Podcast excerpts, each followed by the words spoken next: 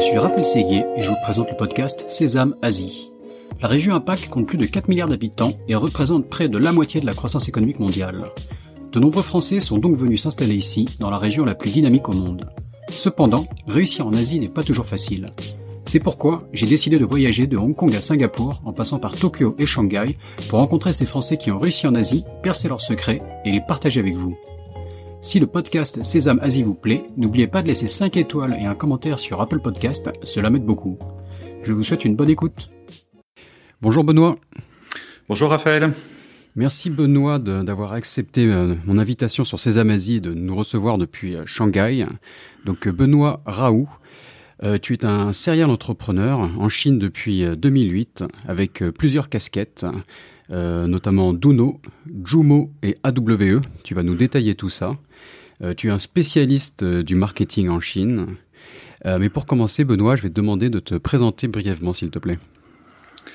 Euh, merci, euh, merci de nous accueillir euh, ici et de permettre d'avoir une plateforme pour parler. Donc euh, c'est quand même important. si je dois me présenter, je, je, je, pense que ce qui ce qui permettra aux auditeurs de comprendre un peu qui je suis, c'est peut-être un peu ce qui me mène de manière générale et, et ce que j'ai fait au fur et à mesure de, du parcours qu'on va qu'on va regarder ensemble, je pense, euh, c'est que j'ai cherché toujours à, à, me mettre un peu en dehors de ma zone de confort, euh, à chaque fois d'aller à la rencontre euh, des gens et des cultures, on va dire, et à chaque fois pour pour principalement construire du savoir-faire.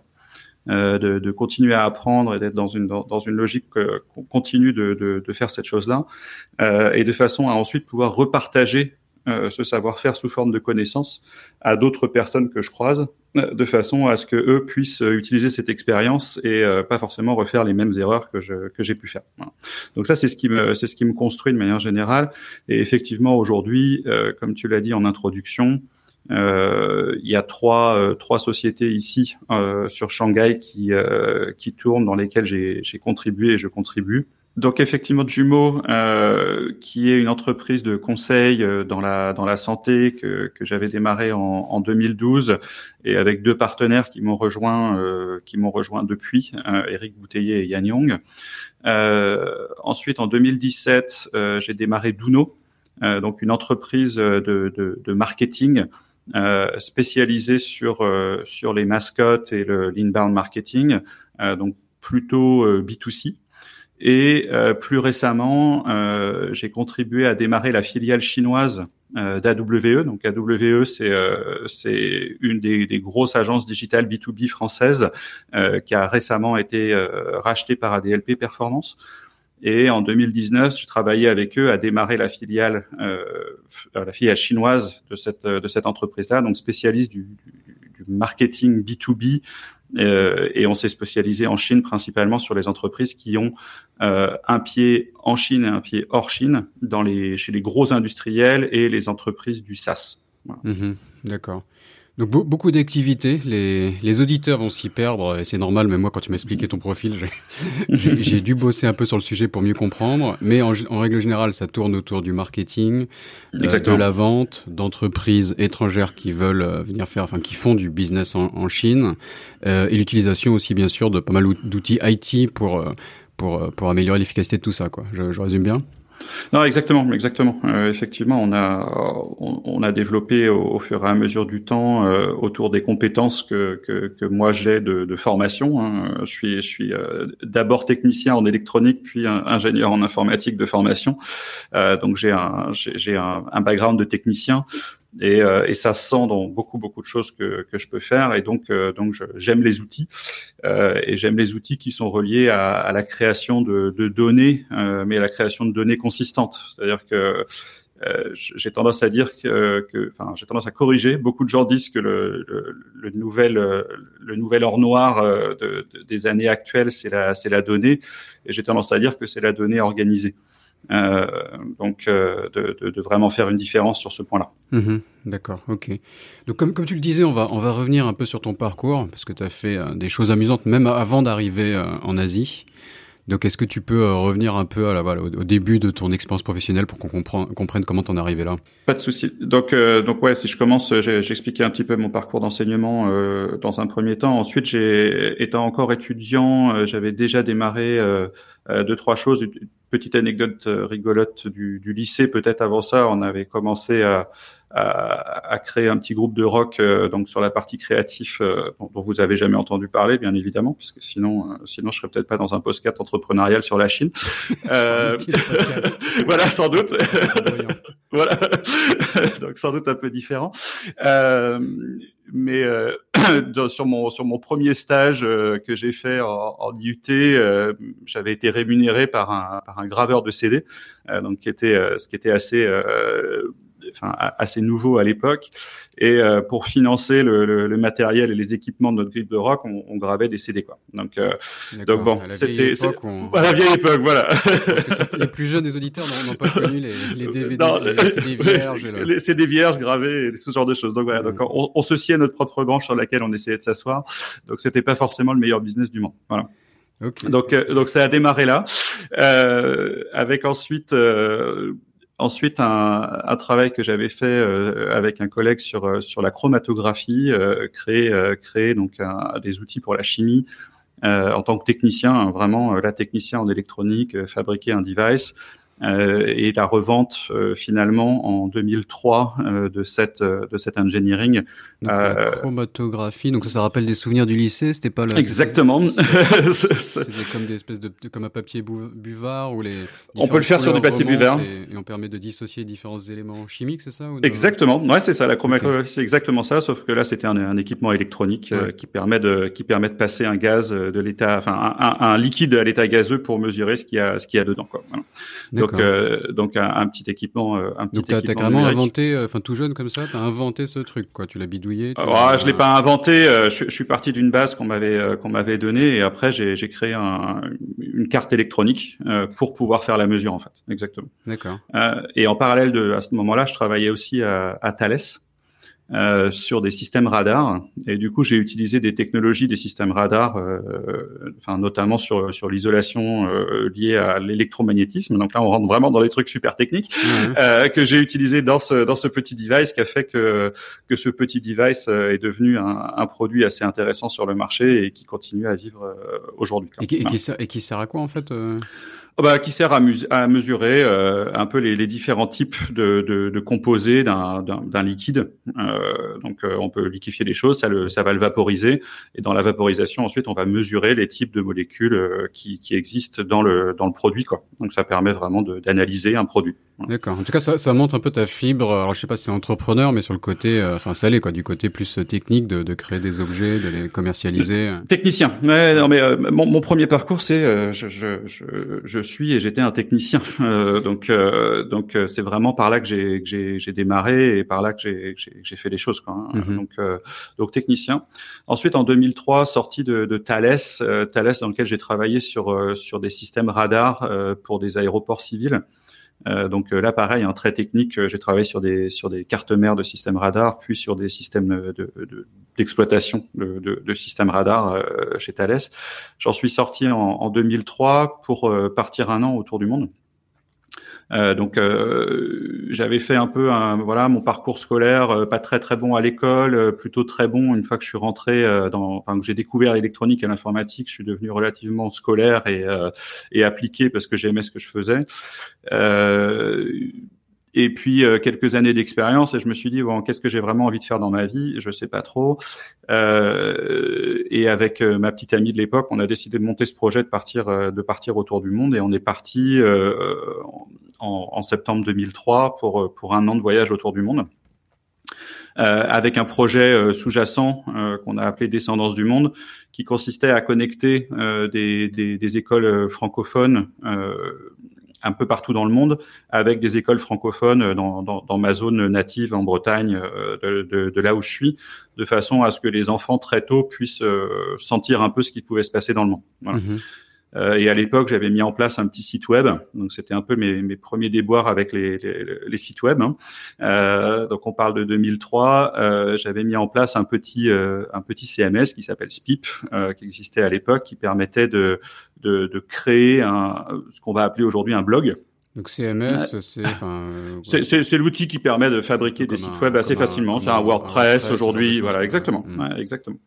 Et euh, et du coup, bah, de mettre en place un blog. Alors à l'époque, on n'appelait pas ça des blogs encore, hein, mais, mais ça consistait effectivement à écrire un journal quotidien, euh, quasi quotidien de, de, ce qui se passait autour du monde et d'avoir de l'interaction avec euh, avec ces écoles, euh, de façon à ce qu'elles nous euh, posent des questions, nous demandent d'aller voir certaines choses, nous demandent d'aller euh, d'aller leur rapporter certains certaines activités et de connecter les écoles entre elles dans le monde au travers de la, de la plateforme. Donc tu te dis qu'au début tu dis je veux voyager mais je veux voyager utile, qu'il y a un voilà qu'il y a un projet derrière ce voyage ou c'est parti de l'idée? Enfin comment comment t'as eu envie de faire ça, euh, En fait l'idée était vraiment de créer un fil rouge, euh, de, de pas de partir pour le plaisir de partir, euh, de partir avec euh, la possibilité de monter un projet et de le financer aussi en partie. donc on avait on avait enfin monté le projet, cherché des sponsors moi, j'avais eu Canon euh, qui m'avait donné un, un, appareil photo réflexe à l'époque euh, pour pouvoir aller faire des photos un peu partout dans le monde. Mhm. Donc ça, c'était cool parce que j'avais toute cette vision de, de, la photographie que je voulais continuer à développer aussi. Et d'avoir accès à un réflexe numérique à l'époque où ça valait encore très cher, euh, c'était plutôt euh, plutôt sympa d'avoir accès à ce genre de d'équipement. Euh, et c'était vraiment les, les, les, tout débuts des réflexes numériques. on a été sponsorisé par Lonely Planet, donc un, un enfin les, les, des guides de voyage quoi hein, euh, qui, qui ouais on en a sans doute utilisé euh, les uns les autres en fonction de comment on voyage. Euh, et on avait euh, réussi à lever un petit peu d'argent euh, à différents endroits sur ce sur ce principe là de, de, de projet quoi. Mmh, donc ça a permis aussi de financer en partie et puis de bah, de se donner un ouais, un, un, projet, un but, des choses à faire sur la route euh, et, et, un fil rouge, pas juste d'être en vacances pendant un an, mais, mais quand même de, de structurer ce qu'on faisait. D'accord. Et ça a fonctionné, quoi. Il y a vraiment eu des interactions entre les écoles au final. Oui, oui. Alors on a, on a vraiment fonctionné. On avait, on avait construit le voyage en deux parties. Euh, une première étape sur euh, aller en Asie. Euh, donc pour moi à l'époque l'Asie c'était toute la même chose hein. euh, vu, vu de ma Bretagne où j'étais pas trop sorti euh, donc aller en Asie on avait préparé d'aller en Asie du Sud-Est principalement et, et du coup donc Hong Kong euh, enfin l'Inde d'abord, pardon, Inde d'abord, donc Inde, Népal. Donc là, c'est un peu l'atterrissage euh, quand on arrive à, à, à Delhi euh, depuis sa Bretagne, on prend une petite claque. faut être assez honnête. passer quelques jours, quelques jours dans le nord de l'Inde et, et, voir quelque chose, puis puis aller s'isoler au Népal et se balader en montagne un peu pour digérer les choses pendant pendant quelques semaines, et ensuite redescendre en Inde, mais sur la côte sur la côte est euh, pour euh, pour descendre jusqu'à euh, jusqu'à Pondichéry. Euh, retourner passer quelques jours à Bangalore pour bosser avec mes anciens collègues de, de Thales euh, qui, euh, qui avait vendu le système radar à un aéroport civil en Inde à, Bangalore et qui avait des questions techniques. Et comme j'avais bossé sur toute la technique, euh, j'ai été aidé à former un peu les, les gens là-bas. Donc c'était plutôt sympa ce, ce côté-là. Et une fois passé en Inde, passé à Hong Kong. Alors, euh, donc Hong Kong en 2003, donc petite anecdote rigolote, on rencontre quelques personnes là-bas qui nous disent "Ouh là là, vous voulez aller au Vietnam euh, par l'intérieur de la Chine, euh, ça va être impossible, très difficile, vous pouvez vraiment pas le faire." Quoi. Et donc, on avait fini par euh, changer notre plan et prendre un avion, du coup, de, de Hong Kong euh, jusqu'au Vietnam. Euh, donc maintenant, avec une meilleure compréhension de la Chine, je pense que c'était faisable de passer par le, par le continent à l'époque. Mais euh, ah, je l'ai voilà, fait il y, a, il y, a, quelques années, ça restait difficile. Hein. Je me suis fait rejeter à la frontière. Enfin, donc bon, non, sûrement faisable, mais... mais voilà, non, non, mais sans doute faisable. Je me suis retrouvé dans un van qui a pris l'autoroute à contresens côté vietnamien juste après la frontière. Enfin, donc... Parfait. Ouais, bah, le voyage, quoi. donc c'est ça, donc exactement, euh, exactement ce genre de C'est peut-être ce qu'ils voulaient dire qu'ils ont dit c'est pas faisable, c'était pas. C'est pas facile, voilà, c'est ça, peut-être déconseillé. Euh, donc puis euh, puis Vietnam euh, et Vietnam on l'a fait en vélo euh, donc de, de Da Nang jusqu'à jusqu'à la Thaïlande en passant par tout le delta du Mekong parce que justement quand on passe en Inde dans des dans des surfaces gigantesques on n'a pas vraiment le temps de de voir un peu la campagne de voir ce qui s'y passe réellement on passe d'une ville à l'autre en fait mm -hmm. même en train les, les, les temps en train sont longs mais mais on voit pas trop ce qui se passe Donc on, a, on avait envie de, de, mieux, mieux comprendre un peu, donc on a, on a fait tout ce parcours-là en vélo. Euh, donc là, on, on, vit avec les gens, on rencontre vraiment, euh, vraiment pas mal, euh, pas mal de personnes. Et on voit vraiment la campagne, comme tu le dis. Ouais, moi qui fais pas mal de vélo en, en Asie, c'est vrai que c'est génial de découvrir ces pays comme ça, de, de juste de ouais. route à vélo, quoi. C'est Ouais, c'est ça. Et puis il y a les gens, quoi. Enfin, on mm-hmm. rencontre les gens. On, t'as as des problèmes sur ton vélo, tu t'arrêtes, tu dois discuter avec les gens, tu dois faire réparer ton vélo, tu manges avec les gens, tu partages des moments sympas. Enfin, c'est tout un tas de choses que, qui te permettent d'aller à la découverte des gens et pas euh, pas juste de passer d'une ville à l'autre, d'un hôtel à l'autre. Donc euh, mm-hmm. donc euh, très très sympa comme expérience. puis on est repassé en France justement pour aller voir les, les écoles, expliquer tout ce qui s'était passé sur la première partie du voyage, prendre des feedbacks. Et, euh, et, en fait, dans les feedbacks qu'on a reçus à ce moment-là, on a changé un peu notre style d'écriture. Euh, du blog où les gens, euh, enfin les gens, les enfants, euh, les, les, les, les instituts dans les écoles nous avaient dit, ce serait peut-être plus sympa d'avoir des, des, thématiques en fait, euh, plutôt qu'une écriture quotidienne, de, de, changer un peu le, le, le, travail et de passer à une écriture plutôt sur une thématique donnée à chaque fois et de travailler un peu plus en profondeur quelque chose. Donc ça nous a pas mal inspiré pour changer la façon dont on a écrit sur le blog à l'époque. Et euh, une des parties que les, les, les, enfants préféraient, avec beaucoup de notre audience préférait à l'époque, c'était des, des, petits bilans chiffrés. On faisait sur chaque pays un petit bilan chiffré de, de combien de kilomètres on avait parcouru, de combien de fois on avait été malade, euh, de combien d'argent on avait dépensé, de, de toutes ces petites choses-là. Mm-hmm. Et, euh, et, et, ça, c'est mon côté data euh, qui, qui, était déjà assez fort à l'époque. On, on, on, tenait, euh, on tenait un petit carnet de bord avec tout ce qu'on dépensait, dans quelle, dans quelle mesure, pour aussi créer de l'information pour les autres en disant bah voilà quand on voyage euh, quand on voyage au Vietnam ou quand on voyage au Cambodge on dépense tant d'argent dans euh, les logements tant d'argent dans euh, dans la nourriture tant d'argent dans les loisirs nanana. Et c'est pour permettre aux gens de créer des enveloppes parce qu'avant de partir on n'avait pas beaucoup d'idées des enveloppes de dépenses dans les différents pays quand on planifie un voyage comme ça c'était un petit peu compliqué de, de, de, de planifier un voyage d'un an en disant quel budget il me faut pour pour supporter ça mmh et donc de créer cette, cette data-là qui n'existait pas euh, à l'époque. Donc on avait ces petits bilans, euh, petits bilans chiffrés. Et, euh, et, derrière, on est reparti euh, donc États-Unis euh, pour principalement euh, voir un peu tout ce qui était parcs nationaux aux États-Unis, donc qui sont qui sont assez incroyables. Et on voulait ensuite passer de Miami jusque jusqu'au Guatemala par la route. et là aussi, on nous a, enfin, on s'était dit qu'on achèterait une voiture au Guatemala, à Miami et qu'on la descendrait jusqu'au Guatemala. Et, et et traverser le Mexique euh, donc en 2004. Euh, on nous avait dit, euh, enfin faites pas ça si, vous n'êtes pas vous êtes pas natif, vous n'êtes pas espagnol. Enfin ça va être vraiment dangereux là pour le coup de, de, de, passer par là. Donc pareil, on a repris un avion et on est arrivé au Guatemala. Et au Guatemala, euh, rencontrer des, des, des, contacts de mes parents, euh, des, très vieux contacts de mes parents. J'avais un vieux numéro de téléphone que j'ai appelé en arrivant au Guatemala et la personne était toujours là. Euh, et ça nous a permis de rencontrer euh, une troupe euh, de clowns, Los Payasos, qui, qui, qui travaillait sur, euh, sur un, un, principe de lutte contre le sida par du spectacle de clown.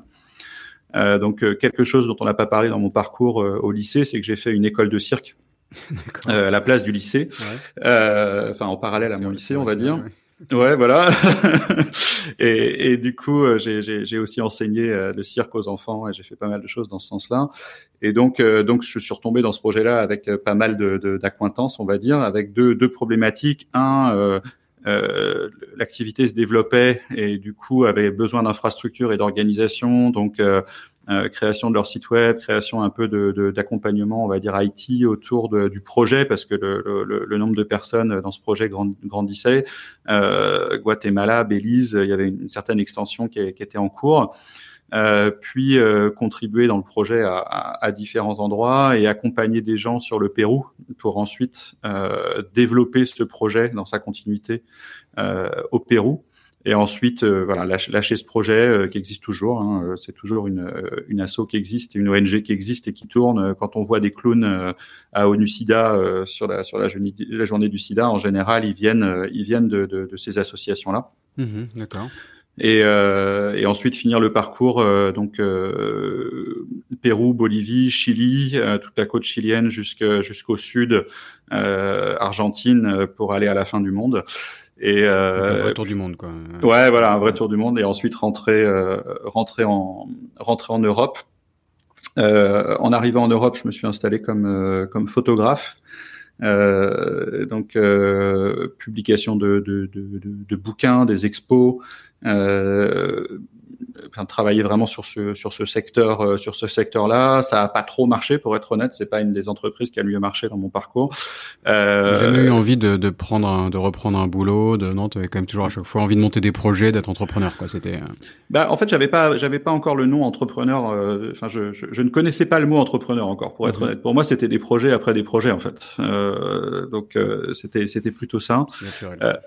Ouais, voilà. Après ce projet-là, ayant pas super marché, je suis retourné à l'engineering.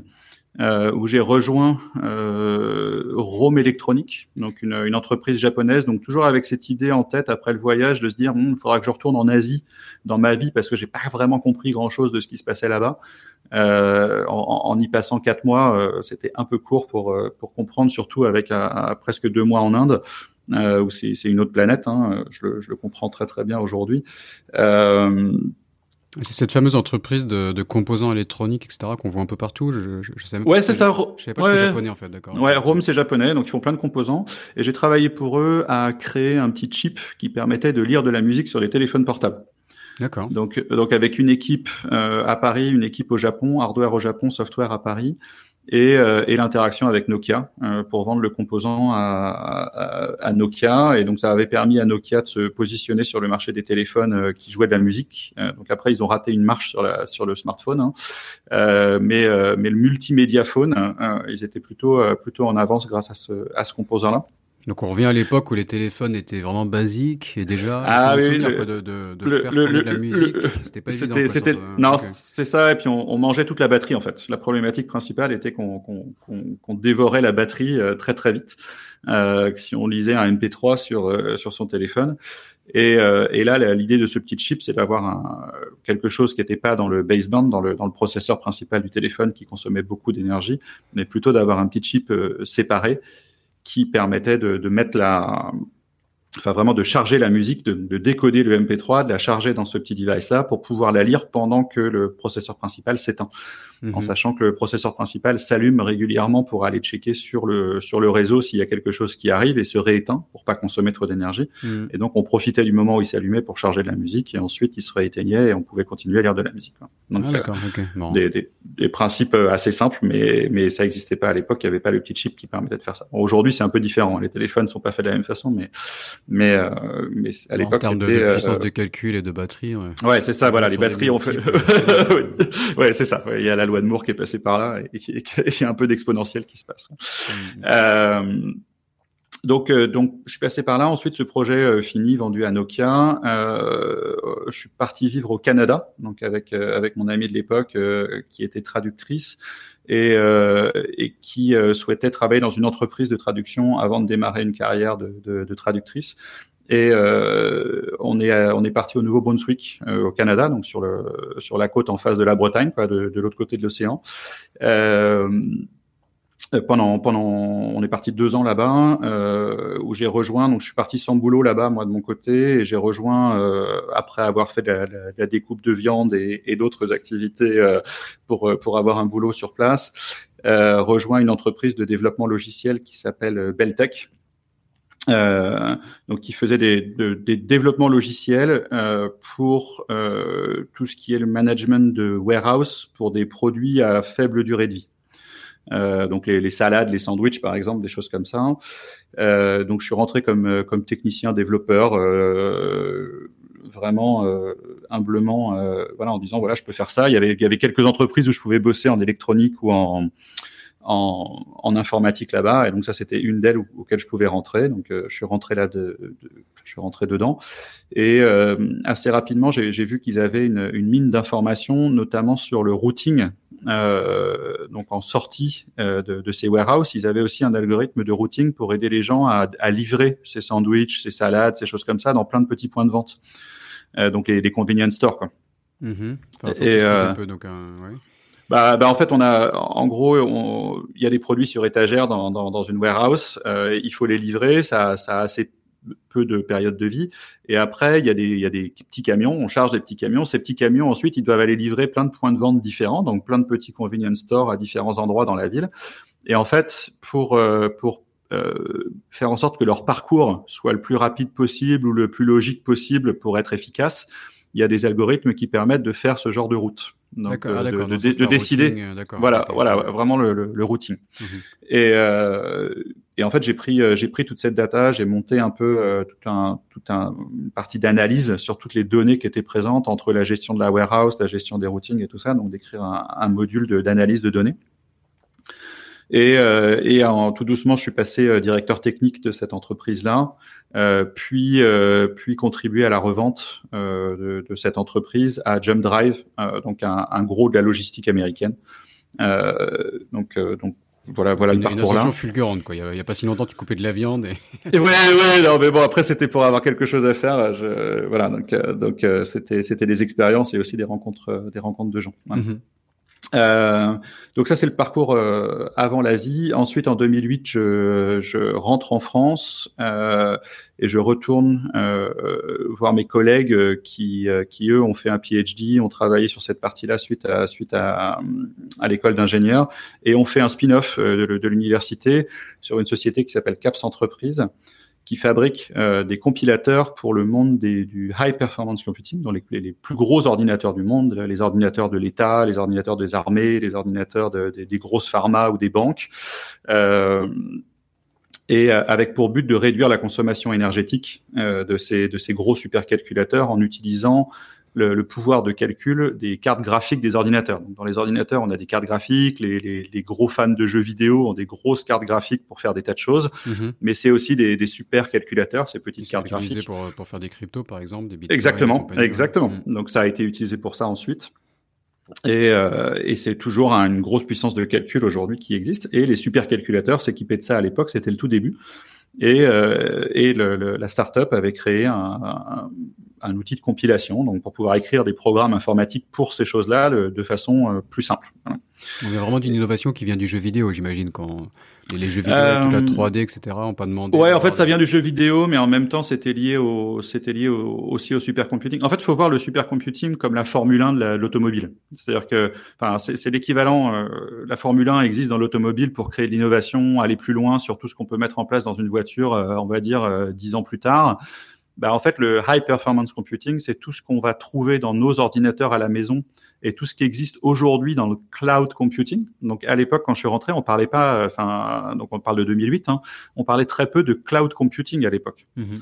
On était encore euh, sur des gros calculateurs, les gens avaient des calculateurs euh, chez eux.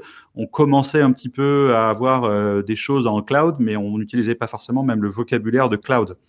Donc, euh, avec l'idée d'avoir une puissance de calcul qui n'est pas locale, quoi. Tu, tu passes par internet voilà, pour ça. accéder à des, justement des supercalculateurs ou des, des serveurs. Et ça, ouais. et ça, euh, les universitaires avaient l'habitude de faire ça quand on avait des gros calculs à modéliser. Ils se connectaient à distance sur un gros ordinateur, ils envoyaient euh, des données et du calcul à faire et récupéraient leurs résultats, parfois plusieurs jours plus tard, hein, euh, pour pour pour récupérer des analyses, on va dire scientifiques de manière générale. Mmh. Et donc euh, dans, dans, cette, dans, ce, dans, ce travail-là, euh, recruter avec une vision de, de regarder ce qu'on pouvait faire euh, aux États-Unis euh, au démarrage, puisque je rentrais du Canada, et, euh, et finalement j'ai aussi signé pour un executive MBA à l'époque, donc toujours avec cette idée que j'étais un technicien et que j'avais pas trop toutes ces notions de business que j'avais pu pratiquer. Et du coup, je voulais mettre un peu de connaissances et de théorie sur, euh, sur toute cette pratique-là. Donc, euh, je me suis inscrit dans, dans, dans cet executive MBA à, à, Rennes School of Business et, euh, et en parallèle avec Tongji University en Chine. Mm-hmm. Et du coup, je me suis mis à voyager euh, plus régulièrement vers la Chine. Donc, en venant à partir de 2008 tous les mois, tous les mois en Chine et au Japon. Et tout doucement, j'ai développé d'abord un réseau de distribution au Japon pour cette entreprise qui s'est mis à bien marcher et, euh, et finalement euh, refusé d'ouvrir les États-Unis pour ouvrir en, en, Chine un bureau. Euh, donc ma, ma, compagne est dentiste actuellement et, euh, et du coup elle n'avait pas le droit de travailler au Japon. Donc donc on n'est pas parti s'installer au Japon et on s'est installé en, à l'époque en deuxième choix à Shanghai. D'accord. Okay. Et, euh, et, là, donc de 2008-2010, j'ai travaillé euh, sur toute l'expansion euh, vers, vers l'Asie principalement, et en 2010 installé à Shanghai complètement et, euh, et monter le bureau euh, de cette entreprise, donc à Shanghai, continuer la, distribution en Corée du Sud, au Japon, à Singapour et à Taïwan pour développer ça. Sorti, je suis sorti de cette entreprise en 2000, on va dire fin fin 2011, début 2012, et c'est là où j'ai démarré une, première entreprise de conseil qui est Jumeau aujourd'hui, euh, en me disant il y a, il y a deux activités euh, principales qui sont intéressantes aujourd'hui en Asie du Nord-Est. Euh, il y avait la problématique euh, autour du nucléaire avec euh, l'incident de Fukushima en 2011 et des, donc des problématiques sur la mesure de radioactivité et en Chine des problématiques sur la santé. donc comment comment, enfin, comment mettre en place un système de santé qui va euh, aussi vite que les besoins que qu'ont la population euh, en Chine. Et donc sur ces deux euh, sur ces deux trajectoires, on a, j'ai travaillé avec avec Echrome, donc sur la partie principalement Corée du Sud et Japon, à, à apporter des solutions de mesure de radioactivité et ensuite, euh, beaucoup travaillé sur la Chine, à apporter euh, des entreprises comme Etiam ou Terranva euh, à travailler euh, dans le dans l'écosystème de la santé, donc principalement des softwares médicaux, puisque j'ai tout ce parcours euh, d'ingénierie software. À, à, venir sur le marché euh, sur le marché chinois. D'accord. Mais, ça, mais ça partait, je veux dire, d'une d'un besoin de, de, certains clients ou tu avais trouvé des solutions techniques et tu essayé d'après trouver des clients? Comment comment ça euh, au début En fait, en fait, ça, ça a démarré. Euh, enfin, ça a démarré par une petite anecdote rigolote. Donc, je suis, je suis, j'ai d'abord cherché à, à, me recycler dans l'industrie, euh, on va dire, et j'ai eu un entretien d'embauche en France. Donc, quelqu'un qui m'a fait voyager en France euh, depuis Shanghai euh, pour me voir et qui, euh, dans, dans, les premières minutes de l'entretien, m'a dit ah bah oui oui, euh, je voulais vous rencontrer parce que j'ai jamais vu personne mentir autant sur son CV, donc je, je, voulais être sûr de, de, de bien vous voir quoi. donc je lui ai dit que je comprenais pas trop ce qu'il voulait me dire. payé un billet d'avion en plus pour ça. Ah oui oui, ils m'ont payé un billet d'avion pour ça. D'accord. Donc, euh, donc j'étais là, ouais, ok, ça me paraît un peu étrange comme façon de faire. Euh, donc, ça m'intéresse pas trop de travailler pour vous. Et effectivement, j'étais euh, relativement jeune, avec de l'expérience, avec un parcours euh, un peu atypique, mais euh, mais j'avais sans doute des choses à apporter dans l'industrie, donc pas forcément la bonne entreprise. Mais du coup, ça m'a dit bon bah il faut que je remonte un projet. Et si je veux garder de l'expérience, je voulais remonter un projet de consulting euh, pour continuer à voir des projets, voir des nouvelles choses et continuer à apprendre. En fait, j'étais vraiment dans cette soif de, de, de, continuer à apprendre déjà. Et donc, comme je le disais au début, hein, c'est toujours ce, cette chose de prendre du savoir-faire pour pouvoir repartager de la connaissance. Donc, euh, bah, pour moi, euh, voilà, il fallait monter des projets. Euh, comment on, comment on peut accompagner plusieurs projets à se démarrer en Asie, à, avoir des marchés en Asie, à rentrer ici. C'était beaucoup d'expériences que je pouvais prendre, qui pouvaient me servir plus tard. Quoi. Voilà. Mmh, D'accord. Et donc, euh, donc après les, les sujets, euh, c'était aussi du réseau que j'avais pu avoir dans le monde du, du, du high performance computing. Euh, donc le, le, nucléaire est un des sujets euh, importants euh, dans les dans les universités et dans le domaine de la recherche de manière générale. Et la santé, euh, donc le life science de manière générale, est aussi un utilisateur fort de, de, de, de, tout ce qui tout ce qui est calcul et besoin de calcul. Donc j'avais des réseaux dans ces deux domaines-là aussi, avec des des visions de besoins marché quoi. Donc euh, donc il y avait il y avait des choses à faire.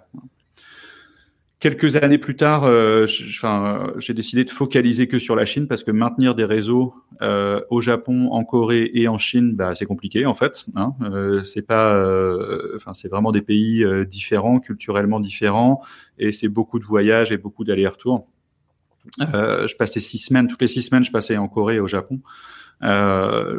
Et du coup, ça, enfin, ça, ça, ça, commençait à peser et ça forcément apporté pas forcément beaucoup de choses à, à, à l'appli de société de conseil euh, qu'on était. Est-ce que tu peux prendre une seconde, là, juste une parenthèse pour comparer peut-être un peu ces pays? Est-ce qu'en termes de culture du business, c'était similaire, différent?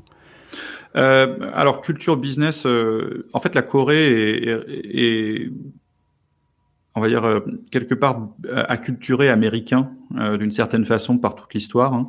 Euh, et donc les pratiques business, je trouve, sont euh, relativement proches euh, de ce qu'on peut avoir, euh, on va dire aux États-Unis ou en Europe sur sur sur l'approche business. Donc je trouve que c'était relativement, on va dire, similaire et euh, quelque part plus facile d'accès euh, d'une certaine façon. Quand même moyen de communiquer. Moi, j'ai eu des Coréens qui parlaient pas du tout anglais là. C'était. Oui, bien sûr. Non, non, mais après, après, enfin.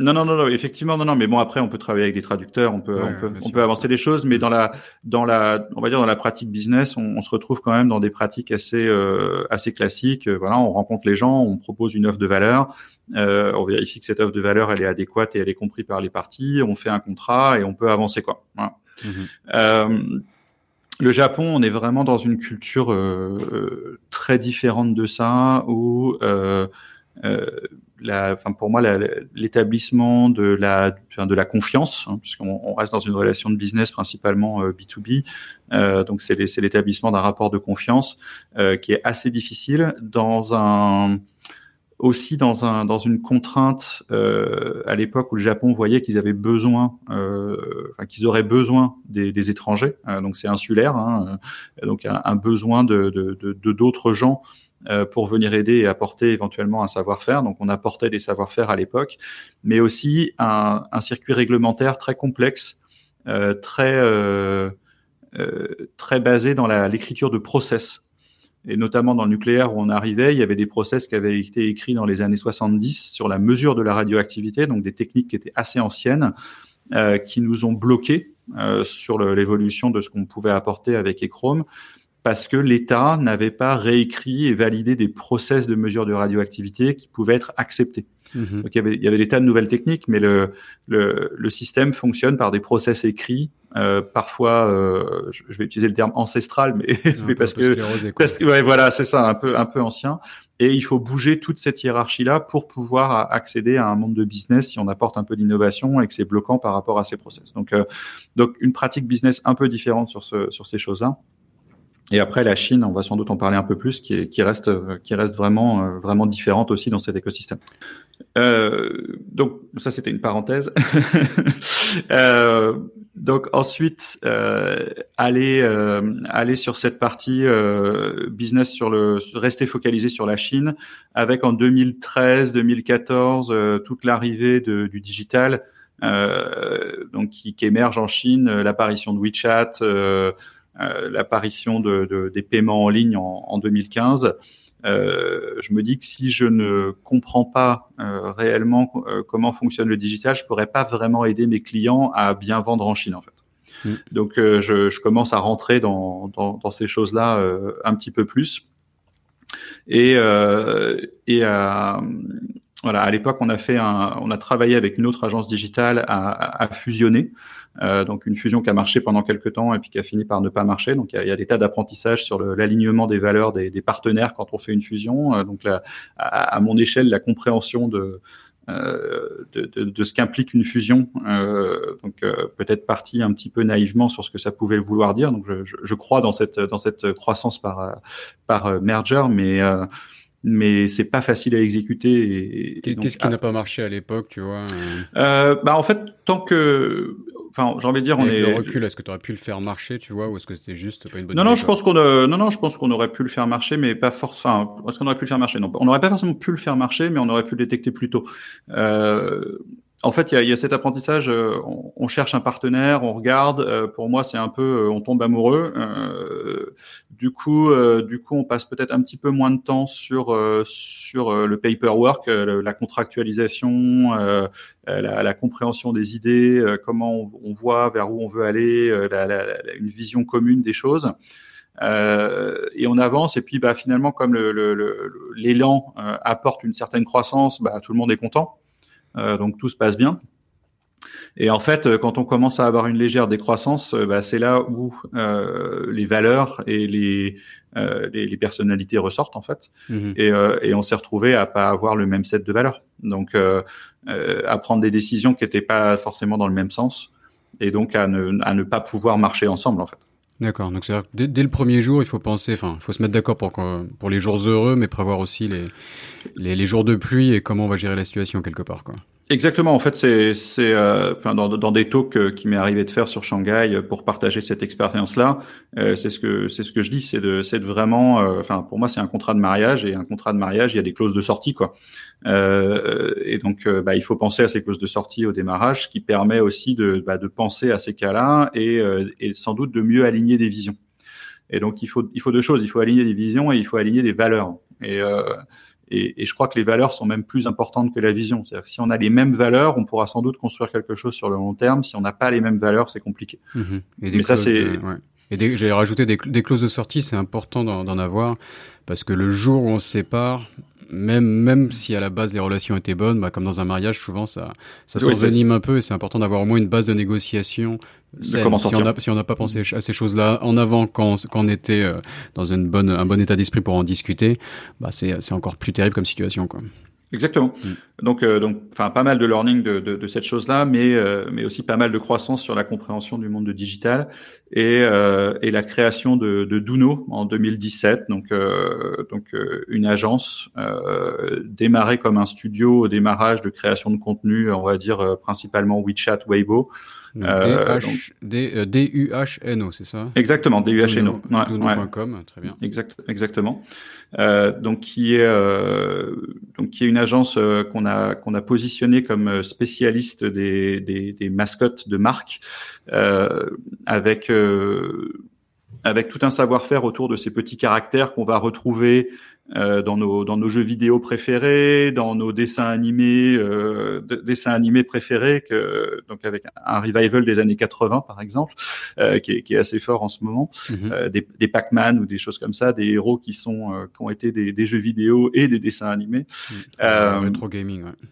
Ouais, voilà, on, on, retombe sur, sur, des, sur des choses comme ça, et aussi euh, tous ces petits personnages qu'on trouve sur, euh, sur les, les, emballages de, de gâteaux, de, de, yaourts, de bonbons, euh, qu'on va trouver aussi sur les devantures de restaurants, de, de franchises de manière générale, des choses comme ça, et même dans le dans le B2B ou dans le fashion, euh, commence à y avoir. Euh, on parle aujourd'hui de, de virtual influencers, on parle de, de, création de, d'assets de marque euh, secondaire, donc euh, autre que le logo, mais vraiment une personnalité qui, qui prend le relais euh, à la suite. Donc, euh, on, on s'est vraiment spécialisé sur cette question-là, avec trois marchés, trois marchés principaux hein, dont j'ai parlé le jeu vidéo, l'IP licensing. Donc, l'IP licensing, c'est tout le monde du film et de, de l'animation de manière générale. Euh, qui vont aller jusqu'à euh, la bande dessinée euh, dont on va chercher à commercialiser la licence ensuite. Donc on crée une personnalité, on crée des histoires et autour de cette histoire, on a une audience donnée et de cette audience donnée, on peut on peut louer l'image euh, donc, euh, je sais pas, louer l'image, euh, l'audience est française, donc je sais pas, louer, l'image d'un Lucky Luke ou d'un Astérix. on peut ensuite louer l'image pour faire un film, pour faire pour faire des, des packaging de, de, de, petits gâteaux, pour faire des cahiers de texte pour les enfants, pour faire des choses comme ça. Et ça, c'est ça, c'est des, des royalties qu'on touche sur l'image. Mmh, du merchandising basé sur cette, euh, cette image. Sur cette image, exactement. Voilà. Tu, donc tu euh... parles là, tu parles donc t'as as un client qui arrive, tu dois tu dois lui créer cette mascotte et tout cet univers marketing, et tu parles alors, chez chinois ou c'est euh, c'est quoi le euh, En fait, alors c'est en fait c'est assez, marrant parce que ce, au début on l'a, enfin la, la, vision c'était de se dire waouh c'est un marché qui est très présent en, en, Chine et un peu en Asie de manière générale parce que le Japon a, a ça aussi euh, est, est, très culturellement proche de cette notion de, de mascotte et d'anime et de manga. et mais se dire voilà, c'est très proche en Asie, enfin c'est très existant en Asie. Euh, donc on va on va développer ça en Asie. Mais en fait, euh, en devenant de plus en plus expert sur le domaine, en fait, c'est partout, euh, partout dans le monde, il y a des mascottes. Euh, mais que ça soit, euh, euh, on va dire le, enfin James Bond, 007 pour moi c'est une mascotte, c'est-à-dire que aujourd'hui il est logotypé, on, on, on, en voit quelque chose et les gens le, le reconnaissent. Euh, et pourtant, il a été interprété par différents acteurs, euh, différentes personnalités, mais ça reste James Bond. Donc, on est vraiment dans, dans, dans, cette notion de mascotte sur le cinéma, par exemple, ça peut ça peut donner ça. Euh, héros de jeux vidéo, euh, je, je, peux prendre les, je sais pas, on va prendre les lapins crétins par exemple, qui, qui sont une IP euh, assez connue de, de, de nous autres Français puisque c'est Ubisoft qui l'a créé. Euh, donc cette IP-là a vraiment du sens aussi et, et, résonne et peut être utilisée à, à, à différents endroits. Mais si je prends euh, euh, un packaging français sur lequel on peut apparaître aussi, euh, euh, je sais pas, les, les, petits biscuits, les petits écoliers ou euh, ou Gros Quick de Nesquik par exemple. Donc moi j'ai grandi, je suis de la génération Gros Quick euh, qui avait sur les paquets de Nesquik, qui a été remplacé par Quickie le lapin. Euh, avec avec toute la transition de Gros Quick à Quickie parce que Gros Quick euh, symbolisait pas forcément le côté healthy et, et, le côté bien bien se nourrir Euh, que, que, les familles euh, espéraient. Et donc du coup, il y a eu un changement d'image, alors que Gros Quick avait tout un tas d'assets euh, existants, des dessins animés, des, plein de choses pour, qui avaient été créées autour de cette, de cette mascotte et qui ont été ensuite euh, donc transformés pour pour pour Quickie. Mais c'est ah, aussi. Je vais vérifier sur sur Google pendant que tu parles. C'est vrai que Quick était un, peu obèse en fait. Donc c'est vrai que. Ah bah oui oui, c'était un personnage qui, qui qui reflétait pas forcément la, la bonne santé. donc il y, y, a eu quelques changements de valeur, on le voit. Hein, euh, voilà, c'est ça, une autre époque, exactement. Euh, mais voilà, après Frosties euh, sur les, enfin les, sur les céréales, il y a, y, a, y, a, ce lion, enfin ce tigre, pardon, qui, qui, qui, est dessus, donc qui, qui apparaît aussi. Voilà, on, va l'avoir sur plein, plein comme ça. Donc nous, on a des clients qui, qui, ont ces mascottes, qui utilisent ces mascottes. Donc en général, nos clients ont une mascotte existante et ils nous demandent de, rendre célèbre cette mascotte en face d'une audience. Donc de monter la valeur de cette de cette euh, euh, enfin de, ce logo si on veut de, cette de cette mascotte en face d'une audience donnée en Chine. Et donc ça on le fait euh, on le fait souvent en créant des contenus. Donc il faut continuer l'histoire. Euh, la, propriété d'une mascotte en fait c'est que c'est euh, elle doit avoir des yeux. Enfin déjà ça peut être à peu près n'importe quel objet. ça peut être un animal, ça peut être une personne, ça peut être un livre. enfin il y a vraiment pas forcément de limitation à ça, mais elle doit être personnifiée par des yeux. Euh, parce que beaucoup d'émotions passent par, le, par la position des yeux et le, la taille des yeux. Donc, euh, on, le retrouve dans la culture du manga euh, au Japon avec ses grands yeux. Euh, bah, en fait, c'est parce que ça fait passer de l'émotion. Et donc, les mascottes, si elles n'ont pas cette notion d'avoir d'avoir une paire d'yeux, enfin ou, des yeux de manière générale, devient, enfin, est moins, en général, moins facile à, positionner. Et ensuite, la mascotte doit avoir une histoire. Et, euh, en fait, toute la création de cette histoire pour que les gens s'en souviennent, euh, bah, c'est là où nous, on, va intervenir. Donc, dans la création, par exemple, de euh, bandes dessinées, de contenu où la mascotte apparaît, euh, de, travailler toute l'histoire autour de, de, cette mascotte et de la positionner devant un public donné donc qui va ensuite permettre de, de, faire du marketing ou de faire des ventes quand on parle de, de, de FMCG de manière générale. Mhm. On, le voit, on, voit, bien sur ton compte LinkedIn, il y a une, ta petite mascotte là de chouette avec des grands yeux Exactement. Qui, qui, nous regarde. C'est vrai que c'est. Voilà, ça c'est la mascotte de Duno euh, et, et, elle s'appelle Duno hein. euh, et on, on l'utilise dans nos dans nos contenus et, euh, et, elle apparaît pour pour pour montrer aux gens comment on peut l'utiliser. Voilà. Mhm. D'accord. Donc ça c'est ça c'est le savoir-faire euh, de Duno et plus récemment euh, donc euh, contribuer sur AWE. donc on a commencé sur Duno à avoir quelques clients B2B et, et en 2015 j'avais contribué aussi après avoir créé et contribué à créer le club santé en Chine pour pour l'écosystème de Jumo. en 2015 j'avais contribué à créer la French Tech, enfin la, la, la, branche de la French Tech de Shanghai. Mm. Euh, avec euh, pas mal de, de, de, de, fous autour de moi au début qu'on cru dans cette aventure-là et on a créé euh, donc, donc cet écosystème French Tech qui existe toujours, qui a été repris par une équipe qui manage ça intelligemment aujourd'hui aussi et qui continue toute cette toute cette vision. Et, et, dans le cadre de French Tech, on avait eu toute, toute cette problématique de, de, de, des grands groupes et des startups. Mhm. Donc la, la, compréhension qui existe entre ces deux éléments et comment ils sont étroitement liés euh, dans leur euh, dans leur croissance les uns avec les autres. Et, euh, et je m'étais retrouvé à contribuer euh, et à supporter euh, plusieurs grands groupes dans leur stratégie à ce niveau-là, parce que j'avais été consulté par rapport à ça, à, l'écosystème qui avait été créé, notamment notamment de faire des matchings pour des grands groupes, de rencontrer un certain nombre de startups, donc de, de, se retrouver à, à créer ce genre de lien et de liens pour que les business se développent.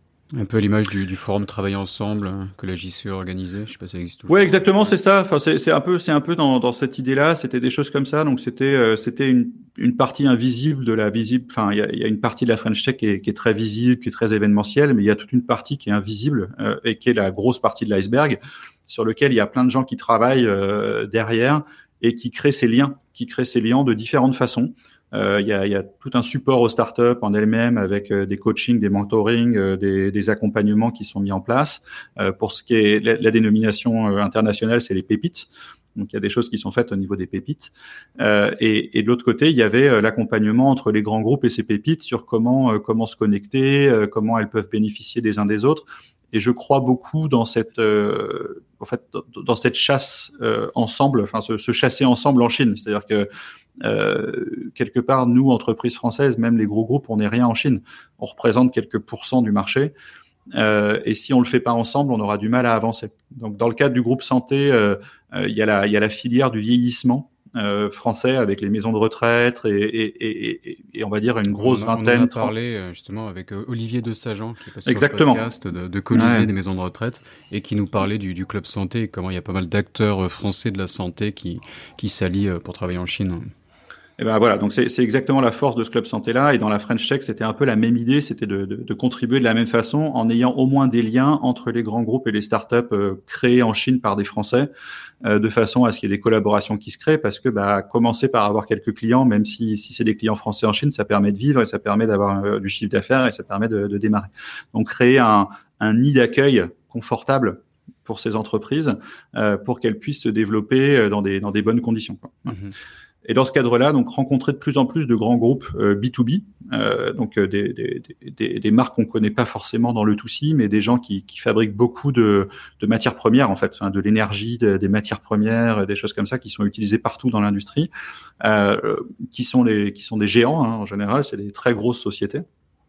Euh, avec avec un besoin d'aide sur sur pas mal de choses et euh, et du coup, ces, ces, entreprises venir en disant, bah, en fait, on n'a pas vraiment d'agence euh, spécialisée, donc est-ce que toi, tu pourrais nous aider? Alors, Je leur disais, bah ouais, mais Duno, on est quand même spécialisé sur des choses un peu particulières, et on a un marché qui est quand même plutôt B2C.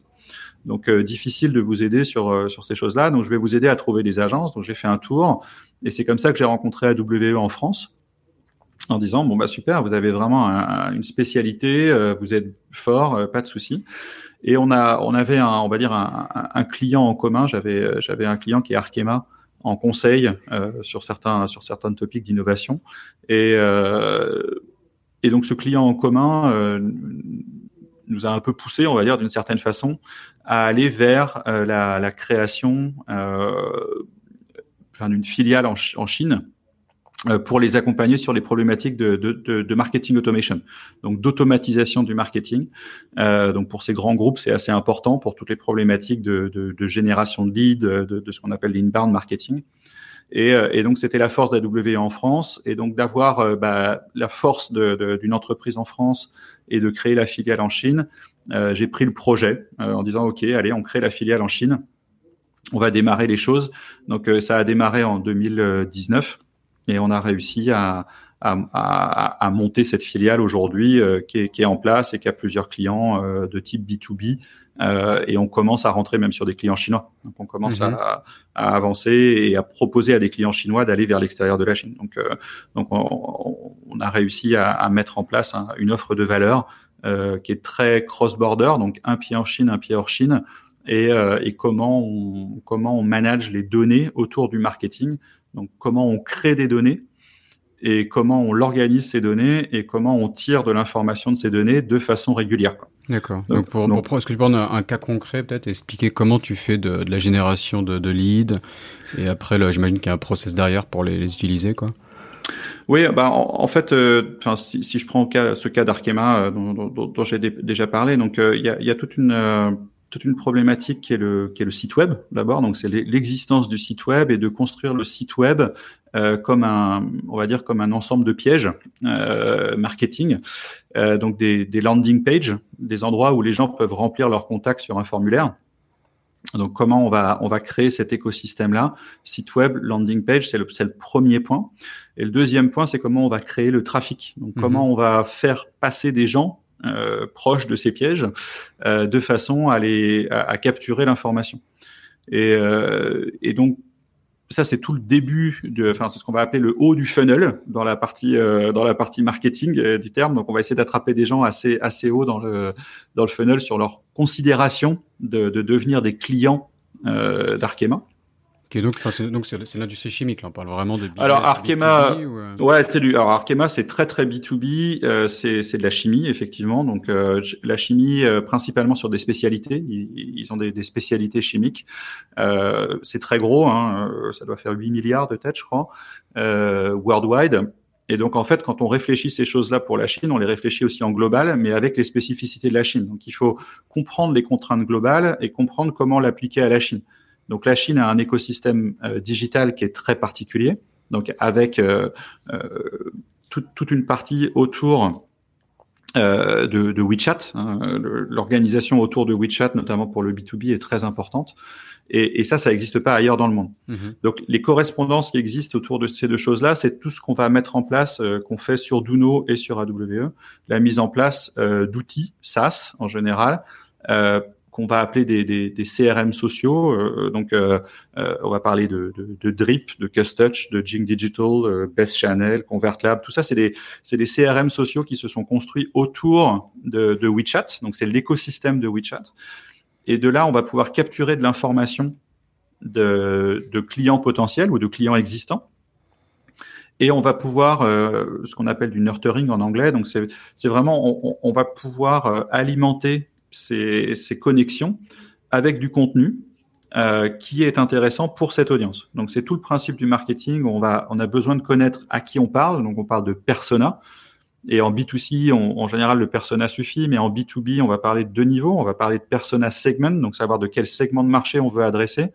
Est-ce qu'on veut adresser euh, les très grandes entreprises qui font plus d'un milliard de chiffre d'affaires Est-ce qu'on veut adresser des distributeurs euh, qui vont distribuer nos produits? Est-ce qu'on veut adresser des, des, petits comptes qui vont distribuer nos produits par eux-mêmes en, ensuite? Donc il y, y, a vraiment une, une compréhension de qui sont les segments.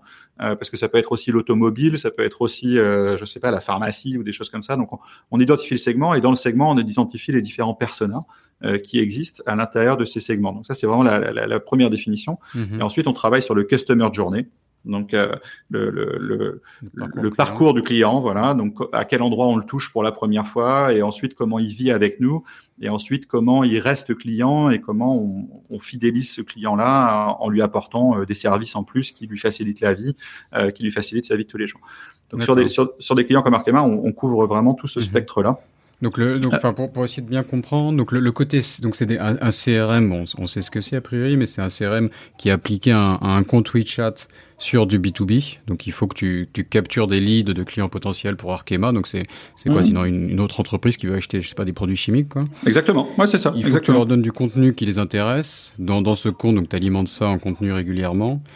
Et ensuite, quand tu parles de customer journey, c'est-à-dire que même, même sur un, une relation client, enfin une relation de vente B2B, euh, il y a une customer journey qui est définie sur euh, voilà comment on va on va convertir ce, lead en, un client effectif c'est ça que, tu nous expliques. Ouais exactement. Et en fait les, les cycles de vente sont assez longs. Euh, donc la, décision d'achat peut prendre euh, six mois un an euh, sur cette spécialité. Ça peut pas mettre plus long que ça.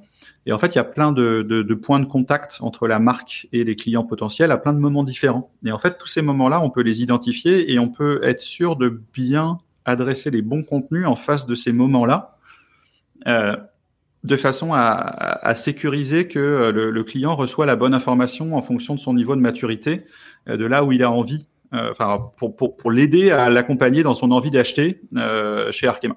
Mhm. D'accord. Et, et c'est ça, c'est vraiment, c'est vraiment ça tout le travail. Et ça, c'est à faire, bah, pour tous les marchés, pour tous les produits. Euh, et donc, quand on est sur des gros, des, des, gros comme Arkema, on parle de différentes business units.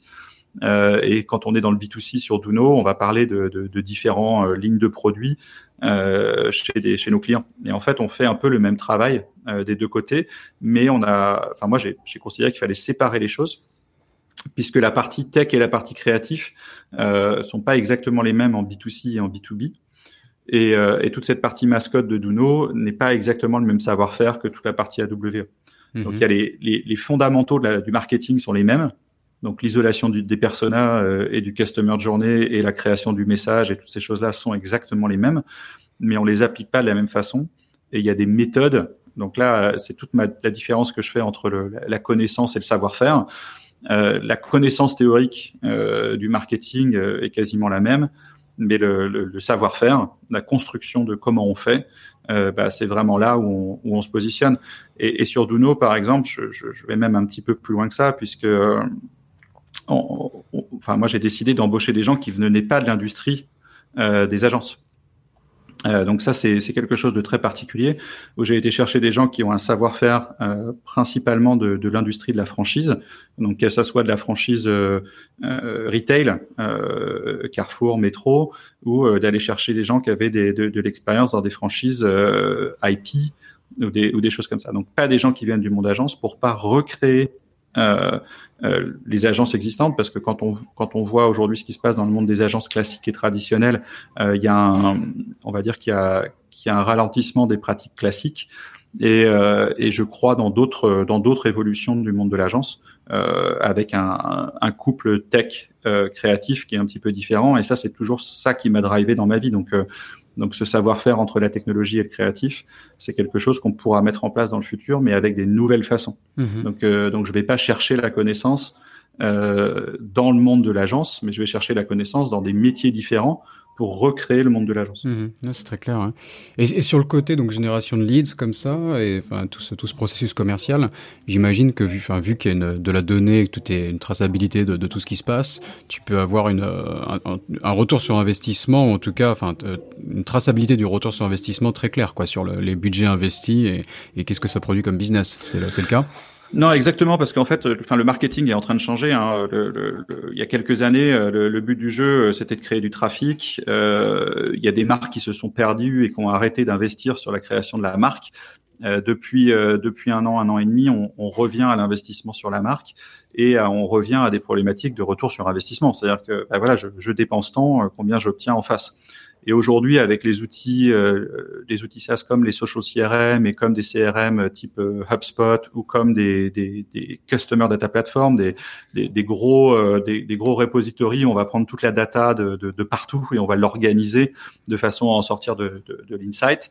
Euh, tous ces outils-là permettent de mesurer un ROI euh, récurrent et régulier et justement de détecter quand il y a des choses qui changent. Mhm. Donc, euh, donc le, la première année où on travaille avec un client, en général, on crée un référentiel et on crée un référentiel de données collectées euh, systématiquement, régulièrement et propre. C'est-à-dire que nous, on, on, ne croit pas dans ces projets data où on va chercher la data chez un client et on en sort de l'insight, puisqu'en général, on va passer plusieurs semaines à filtrer la donnée et à l'organiser pour avoir de l'insight.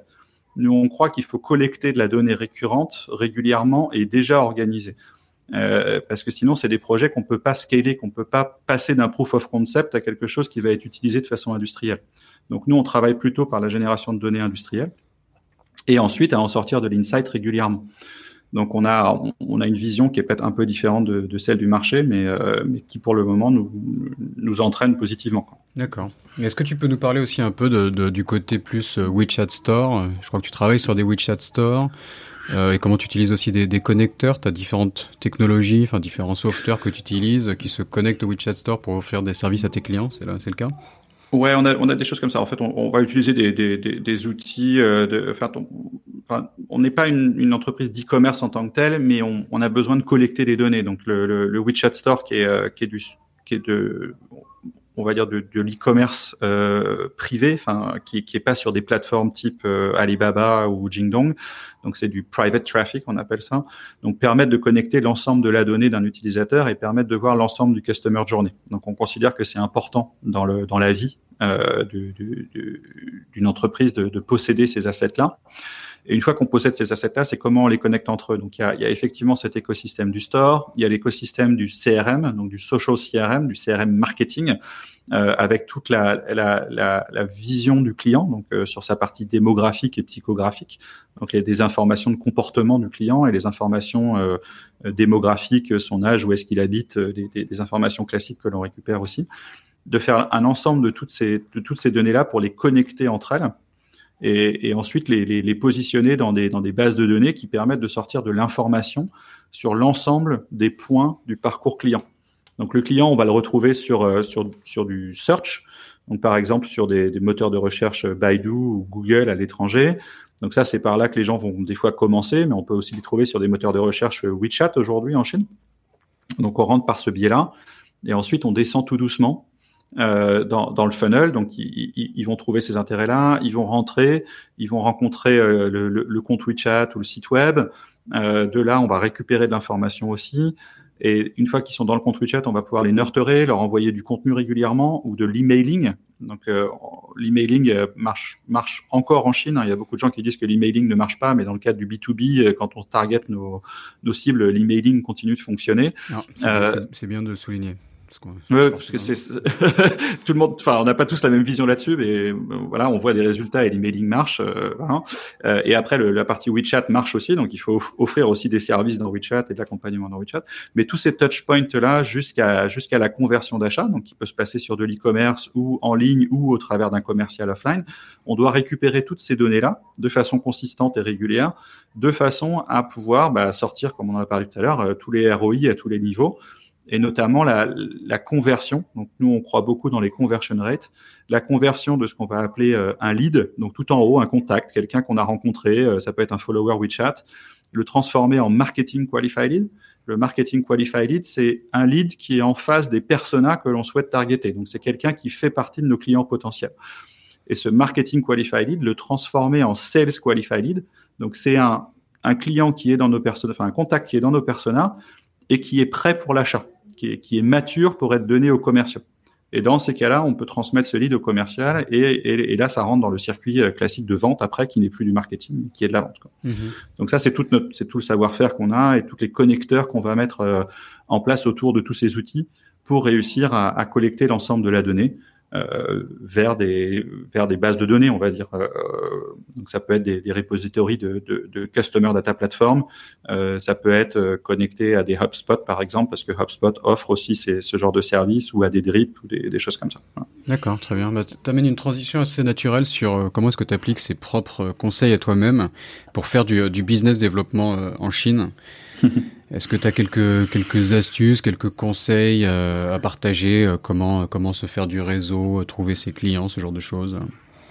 Euh, Alors, enfin, on a fonctionné comme beaucoup de business classiquement aujourd'hui par réseau, donc en allant chercher des, des, des, leads au niveau, on va dire, sales qualified lead, donc relativement mature dans le marché directement parce qu'on était petit.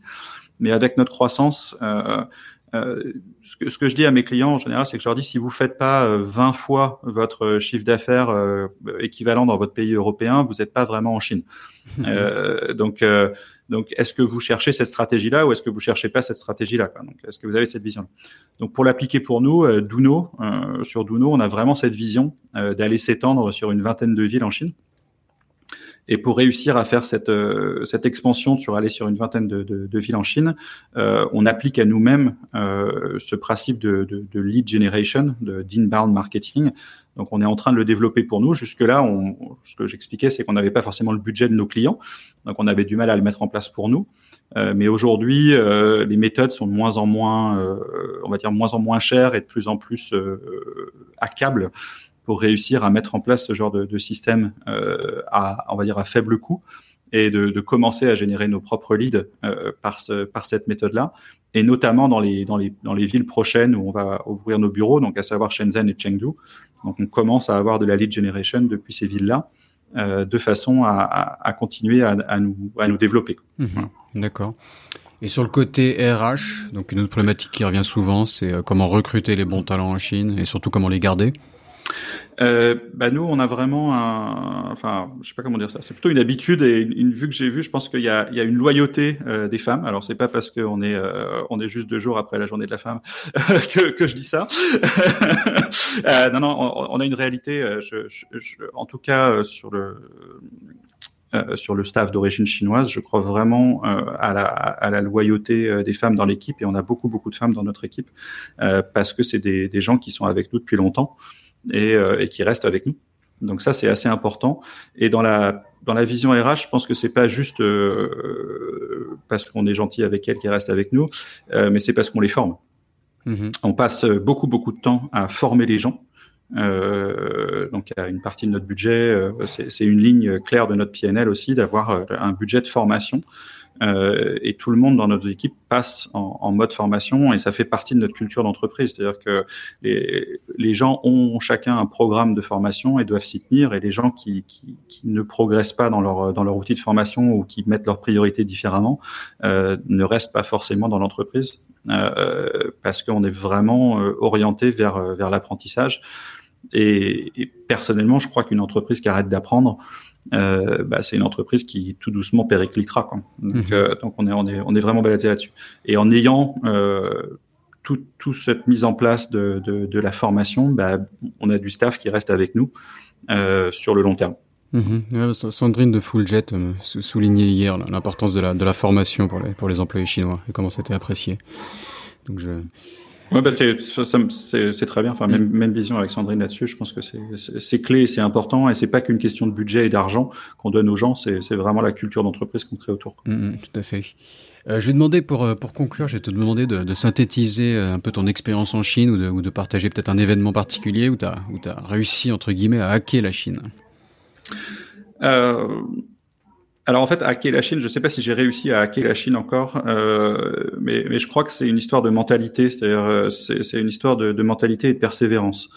Euh, et ce que j'expliquais tout à l'heure en disant, je, je, je crois que euh, une entreprise doit être 20 euh, fois euh, plus grosse en Chine que ce qu'elle serait en Europe. Je, je, crois que le, le, hacker la Chine, c'est se mettre ça en tête, c'est-à-dire c'est de se mettre la taille du marché en tête et, euh, et, donc euh, depuis 2008, j'ai mis tout enfin j'ai mis du temps, euh, tout doucement, j'ai commencé à comprendre la, la, la, taille de ce pays, mais à aussi comprendre sa diversité. Et, euh, et dans, dans, notre travail d'expansion actuel, donc d'aller de Shanghai à Shenzhen et de Shanghai à Chengdu, ben en fait, chacune des provinces en Chine, on pourrait la considérer comme un pays différent d'Europe. Mm-hmm. C'est-à-dire que en termes de, de culture, les gens sont différents le, les pratiques sont différentes. Et de, taille également. Enfin, on est sur des populations qui peuvent être supérieures à des pays européens. Enfin, Exactement. à la France et à l'Allemagne, quoi. Oui, non, mais tout à fait. Enfin, déjà, c'est des, c'est des, c'est, des grands euh, peuples, euh, mais c'est aussi des peuples différents. Donc, en, fait, euh, quand on, quand on regarde en Europe et les expansions en Europe des, des sociétés, en général, les gens euh, vont pas se dire, bah super, je mets un gros bureau à Paris gigantesque et je fais tout depuis Paris, quoi. Mm-hmm. En fait, non, les gens, ils ont euh, des bureaux en Espagne, ils ont des bureaux en Allemagne, des bureaux en Turquie, des bureaux en Angleterre, et tout doucement, ils couvrent l'Europe. Mm. Et en fait, je crois que la Chine, c'est la même chose. Euh, donc, enfin, en tout cas, j'en suis persuadé et je suis en train de développer ma stratégie dans ce sens-là. Donc, c'est pour ça que je dis que je ne sais pas si j'ai encore hacké la Chine, mais c'est mon niveau de compréhension et c'est comme ça que je, je, travaille la stratégie de là où on veut aller. Euh, c'est de, de, de, vraiment euh, comprendre que chacune des provinces est différente et faire du business à Beijing, à Shanghai et à Shenzhen peut sembler similaire parce que c'est des villes de tier 1. Mais quand on va vraiment en Chine et quand on descend dans les villes de tier 2, 3, 4, bah, je crois qu'il y a énormément de différences et qu'il faut adresser ces différences. Et donc c'est pour ça que nous, notre stratégie, elle est de dire on va, on va aller monter 20 bureaux euh, dans 20 villes de Chine, mais pas que des villes de tier 1. On va aussi descendre dans des villes de tier 2 pour vraiment aller euh, au contact de la Chine et pouvoir servir des clients euh, chinois en Chine, des, clients chinois qui veulent aller à l'international et des clients internationaux qui veulent venir en Chine, mais pas forcément venir en Chine dans des villes de tier 1 qui sont très saturées, mais d'aller plutôt vers l'intérieur de la Chine. Mhm. D'accord, très bien. On le souligne jamais assez. La, taille de la Chine, sa diversité, il faut, vraiment aller l'explorer pour, s'en rendre compte. Mais, euh, merci, merci Benoît d'avoir partagé ton expérience. Euh, est-ce que pour conclure, est-ce que tu as une présence sur les réseaux sociaux, une manière de te contacter que tu as envie de, de partager? Euh, bah, j'ai un, enfin, j'ai un compte LinkedIn, donc c'est assez facile euh, de me trouver sur LinkedIn. Euh, après, euh, Benoît Raoult, R A O -U -L -T exactement. Euh, comme un autre, donc, voilà. un autre euh, très. oui, comme un autre très célèbre en ce moment, voilà, exactement. Euh... parler, mais... exactement. Donc oui, voilà, LinkedIn, LinkedIn est sans doute le, la façon la plus simple, ou sinon les, les sites web des, des, des, entreprises en fonction de, des domaines d'expertise des, des, gens. -hmm. Ok, ok, super. Bah, merci beaucoup, Benoît. Salut. Eh bien, merci à toi, Raphaël. À bientôt. Cet épisode de Sésamazie est maintenant fini. Si vous êtes toujours là, c'est que ça vous a sûrement plu. N'hésitez donc pas à laisser 5 étoiles et un commentaire sur Apple Podcast, cela m'aide beaucoup. Pour me contacter, le plus simple est de m'ajouter sur LinkedIn, Raphaël Séguier, S-E-G-H-I-E-R. N'hésitez pas à me dire ce que vous avez pensé du podcast, à suggérer des invités ou des thèmes qui vous intéressent. Tout feedback est le bienvenu. Merci d'avance et je vous retrouve au prochain épisode. Salut